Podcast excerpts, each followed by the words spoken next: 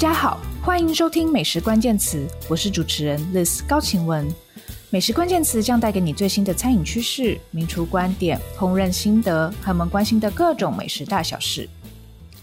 疫情三井几届进入第八周，在我们录音的此刻，七月六号的上午哦，指挥中心还没有宣布七月十二号之后是否会降级，但我觉得许多人好像已经蠢蠢欲动了。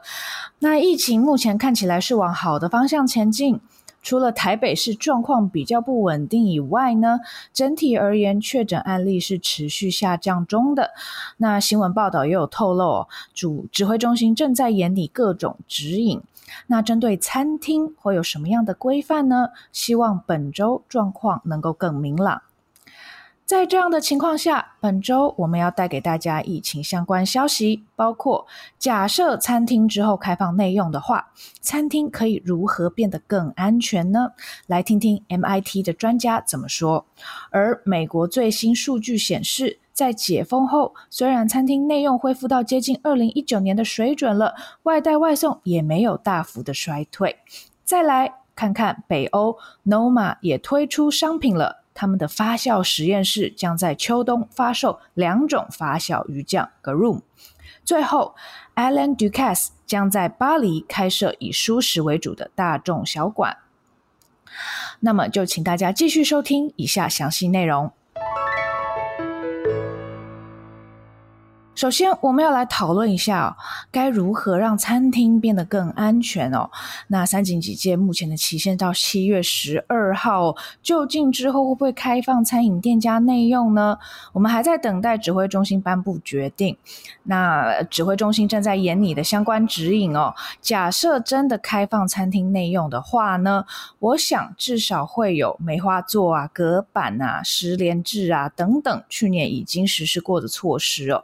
至于会不会有客容量的限制，比如说一家餐厅你可能只有百分之五十的原先的客人可以进来哦，那或者是说，呃，会不会只能供应套餐而不能供应合菜，甚至有没有可能限制营业时间呢？啊，这些新的规范哦，呃，就等指挥中心公布。那在这之前，我们先设想一下，如果餐厅可以内用了。该怎么获得更安全的用餐体验呢？在这边要跟大家分享一篇麻省理工学院科技评论 （MIT Technology Review） 的文章。这篇文章发表于去年十月二十八号，就是美国已经遭受疫情严重打击，那餐厅开开关关的那一阵子哦。其中的建议，我认为值得现在的台湾参考。那这篇文章首先解释餐厅为什么是比较危险的场所，这让关心餐饮业的我们很伤心，但硬道理就是如此。首先，餐厅通常会比较吵杂。人们讲话会比较大声哦，因此会吐出比较多飞沫。那这些飞沫呢，就是有可能含有病毒的飞沫，甚至它的直径可能会比较小哦，变成悬浮在空中的气溶胶。那美国指挥中心就预估说，如果你与病毒有十五分钟的近距离接触，那你就有可能感染哦。而这篇文章也分析先前美国在餐厅感染的案例哦。所有的案例都包含和呃确诊者哦共享空气哦，差不多三十分钟至一两个小时哦，所以在餐厅用餐就会暴露在这样子的感染风险中。那我们刚刚提到气溶胶哦，气溶胶它是直径比较小的微粒，比飞沫还要小，它存在空气中的时间会比较久，也可以传播到比较远的地方。所以理论上哦，就算是确诊者已经离开这个空间，它留下的含有病毒的气溶胶可能继续悬浮浮在这个空间里面哦。那如果你吸入的话，就有可能会被感染。那当然了，你在餐厅吃饭。一定会脱下口罩嘛？你戴着口罩怎么吃东西呢？所以这个也就增加了你受感染的风险哦。所以，呃，美国其实从去年大概第三季开始哦，就有很多餐饮业者在讨论换气跟通风这件事情，ventilation 哦，ventilation 就成为一个餐饮业的关键词。你要怎么样让餐厅的空间尽量它的空气是新鲜干净的呢？那不适当的 ventilation 通风哦，那就可能让这个呃病毒含有病毒的飞沫啊，或是这些微粒啊，会在空气里面继续的呃散播。好，那关于换气这件事情，我们等一下会有比较详细的讨论哦。那餐厅还有另外一个风险比较高的原因是，假设你是很受欢迎的餐厅，那你的客人可能来自四面八方哦，大家会专程去吃饭哦，所以组成来源会比较复杂一点哦。那不只是当地社区而已，可能还有跨区移动的人，那这也会造成这个疫苗呃病毒传播比较高的风险呢。所以呢，其实以美国来说，他们的一些案例呢，餐厅是会成为这个 super spreading 哦，超级传播的一个场合。那呃，MIT 这篇文章就有分析说，几乎所有成为超级传播场合的这样子的案例里面呢，都是发生在吵杂，然后通风不良的室内空间里面。那很多这样的空间都是餐厅。好，那假设之后政府开放餐厅内用，对消费者而言，我们可以如何减少在餐厅用餐的风险呢？M MIT 这篇文章也给了几个建议哦。首先就是你最好优先选择室外的座位，只要有室外座位，你就选择就对了哈。呃，尽量避开室内座位。那为什么呢？这是因为这篇文章讲到说，在室内感染的风险哦，其实是比室外要高出二十倍的。但是室外座位对于台湾餐厅来说，尤其是在都会城市里面哦，其实并不那么常见诶。城市里的街道规划哦，其实不利于户外用餐。那很多餐厅它就没有这样子的户外空间是可以提供给消费者使用的。那是不是有可能我们可以比较美国某些城市，比如说旧金旧金山啊、波特兰啊，他们有开放一些公园、广场或者是街道，让餐厅可以来登记使用呢？或者是已经有户外营业空间的业者，你是不是有可能做更大程度、最高价值的利用呢？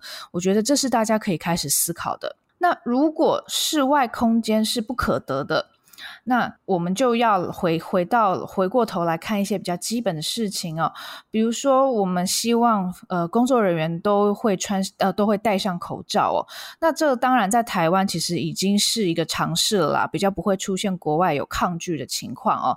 我想餐厅大家都是愿意戴上口罩的，那但是消费者呢，你在不进食的时候，你最好也要戴上口罩，或者是你离开你的座位的时候，你就要把口罩戴好哦，那当然还有桌与桌之间要保持社交距离啦，能够拉开的越远越好哦。那还有一些比较有创意的因应措施，比如说餐厅，你是不是可以把音乐的声音调小呢？让人们不用大声讲话哦，这样就不会吐出太多飞沫哦。诶，这个音乐调整的方面呢，也许也是餐厅可以思考的。那还有一个是。安排座位哦，其实也是有 people 的哦。假设你今天要出门吃饭哦，跟不是同一个家里的人，不是同一个家户的人一起出去用餐的话，那你们最好坐在斜对角，而不要肩并肩的坐哦。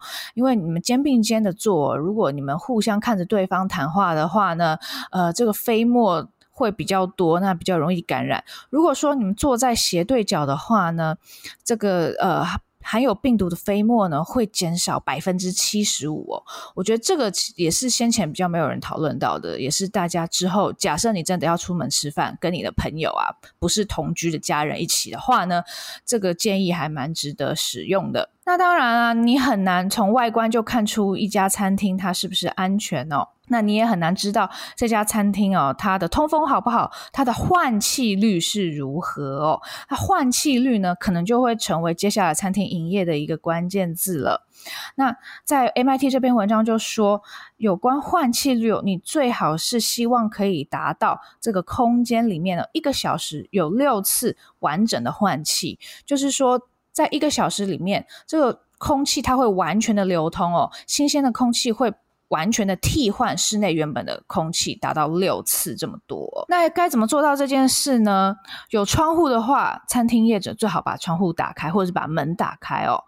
那呃，还有就是呃，你可以呃过滤这个空气哦，来移除这些呃脏的微粒哦，或者是说你可以消毒空气哦，这可能是要透过紫外线消毒的一些装置哦。那你很难自己去判断你的空气有多干净了。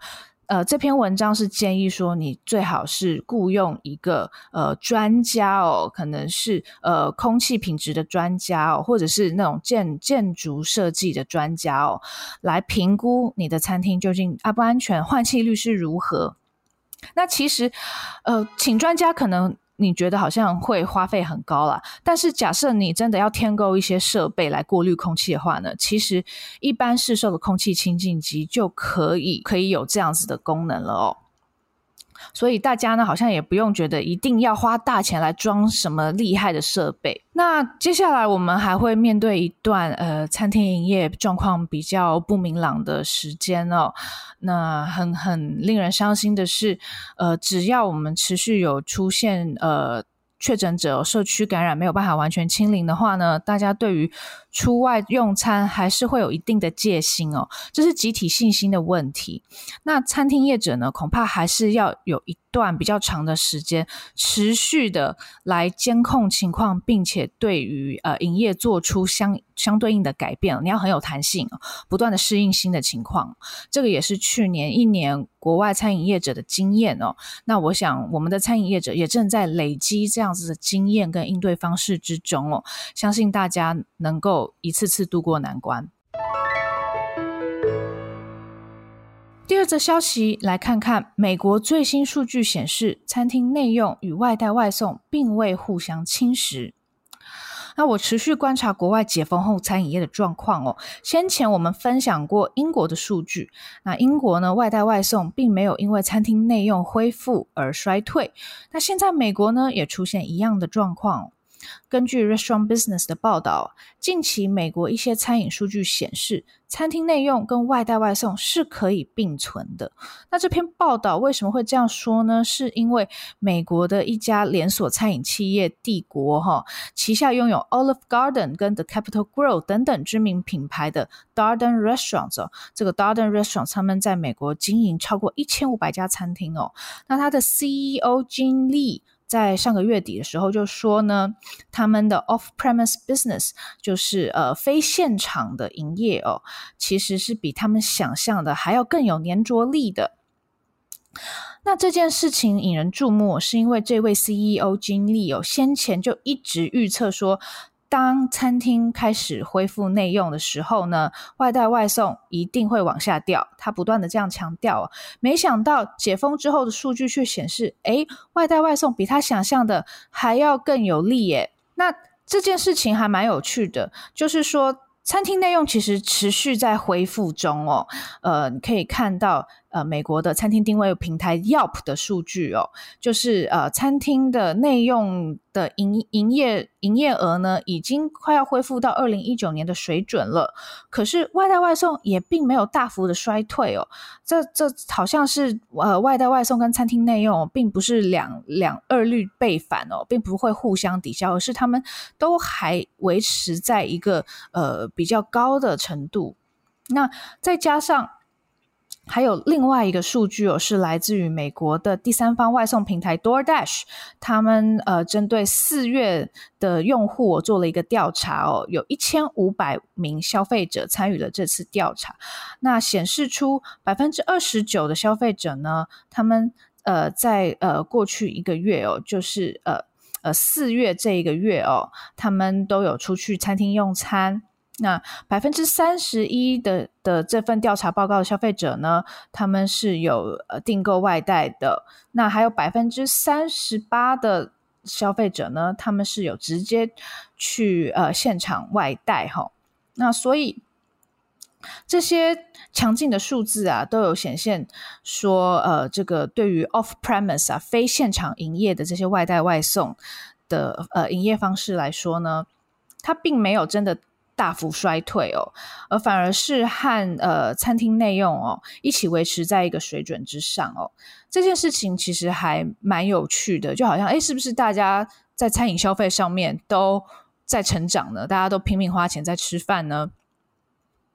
但对于餐厅业者来说，那也表示，即便餐厅开放内用之后，外带外送可能也还是蛮重要的收入来源哦。你可能没办法马上放弃，甚至它之后就会固定成为你长期的一个重要的营收了。不过这篇报道也强调哦，呃，这些都只是一个呃 snapshot，就是一个片段的一个呃当下的一个快照集锦哦。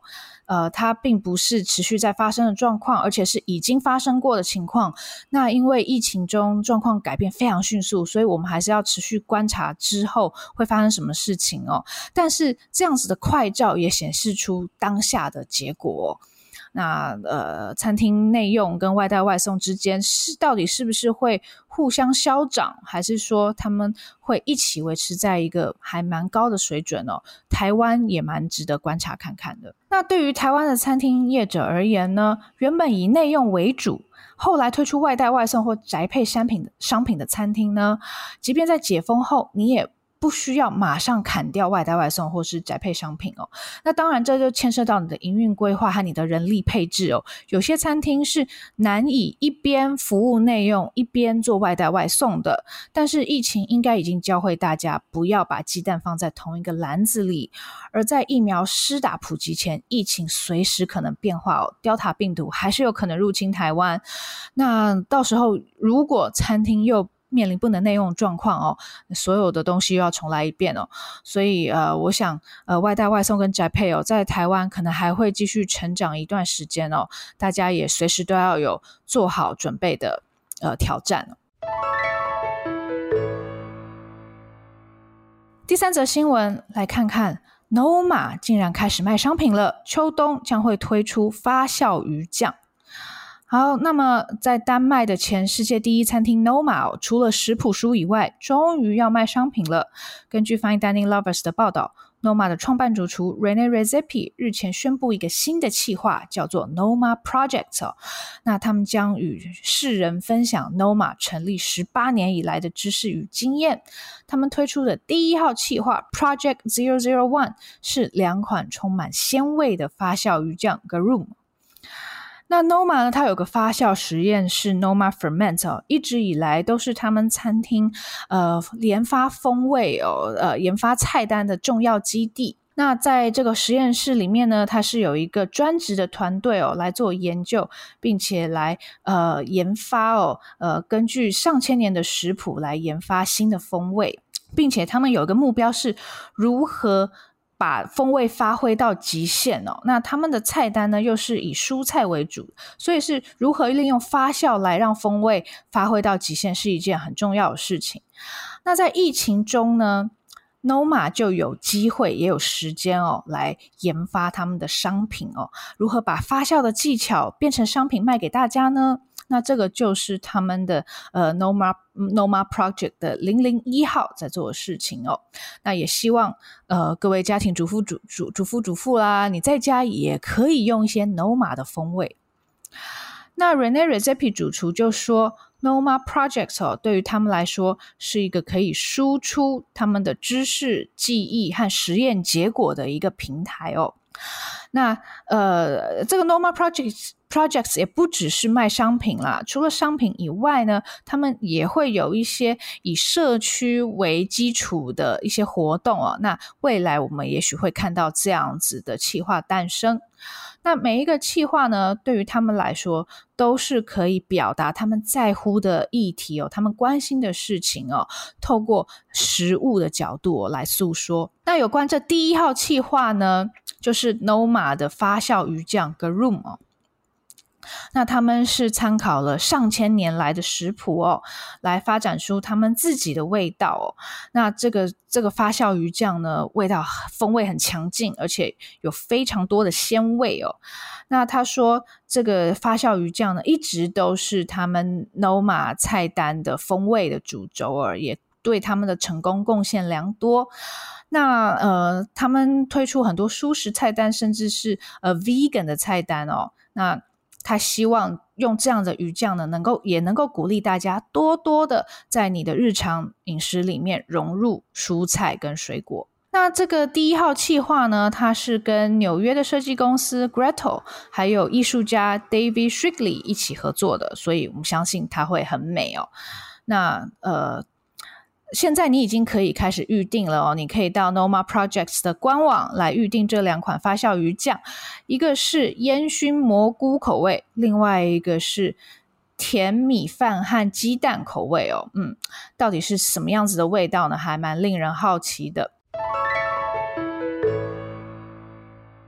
最后要来看看哦，Alain Ducasse，我们的法国名厨哦，将开设以蔬食为主的轻松小馆 Sapid 继续为大家追踪 Alain Ducasse 的新消息哦。那先前我们报道过，呃，他与雅典娜饭店正式分道扬镳了。那他也宣布哦，他将开设一家轻松小馆 Sapid。那是一家怎样的餐厅呢？最近有更多消息释出了。那根据他在 France Info 的访谈中透露的内容，简单来说，Sapid 它是一家价格合理并且以舒适为主的大众小馆哦。那 Alan Ducas 他先前在呃雅典娜饭店里面的三星餐厅 Plaza Athénée 呢，他是主打自然派料理哦。那和他一起做这这些菜单研发的那个 Roman Mader 哦，会继续在这一家新的小馆哦，沿用同样的呃烹饪哲学哦。那这这一家新的小馆呢，将会坐落于东巴黎。那呃，Alan Ducasse 他继续说呢，那这家餐厅的概念呢，是希望把他们原先在米其林三星等级做的事情呢，把它带到街头上哦，并且可以喂饱更多的人哦。那价格不会太贵哦，大概是二十五到三十欧元哦，就像一间食堂一样。那他也诉说了他的理念啦，他说我们现在啊，要对于环境尽一份心力啊，我们要更爱护地球哦。那资源越来越稀缺，那我们必须要注意哦，呃，怎么样去呃种植我们的食物哦？我们怎么样去捕捞我们的海海洋里面的鱼的新鲜的海鲜哦？该怎么样去让资源不会过度枯竭？那所以在这家新餐厅呢，百分之九十五的食材会是蔬蔬菜，那动物性蛋白质呢只是附加的哦。那会有鱼哦，跟它在呃先前雅典娜餐雅雅典娜饭店是一样的哦，鱼会是比较常用的动物性蛋白质哦。那呃当然呃先前可能大家也有看到，Alain Ducas 最近新开了他的第一间。冰淇淋店哦，据说是实现了他小时候的梦想哦，开在巴黎的第十一区。那 Alain Ducasse 他的事业发展一直就非常多元哦，这一次他要攻进这个呃舒适小馆的领域哦，呃，大家都还蛮好奇会有怎样的呈现的。好的，谢谢大家收听今天的节目。如果喜欢我们美食关键词，欢迎订阅、追踪并分享给亲朋好友，也欢迎留言给我们。欢迎用各种平台来收听。那如果你用 Apple Podcast 的话呢，也欢迎给我们五颗星哦。也请多多支持我们的网站 Taste 美食家和我的个人平台美食家的自学之路，脸书、IG 都欢迎追踪。我们下周见。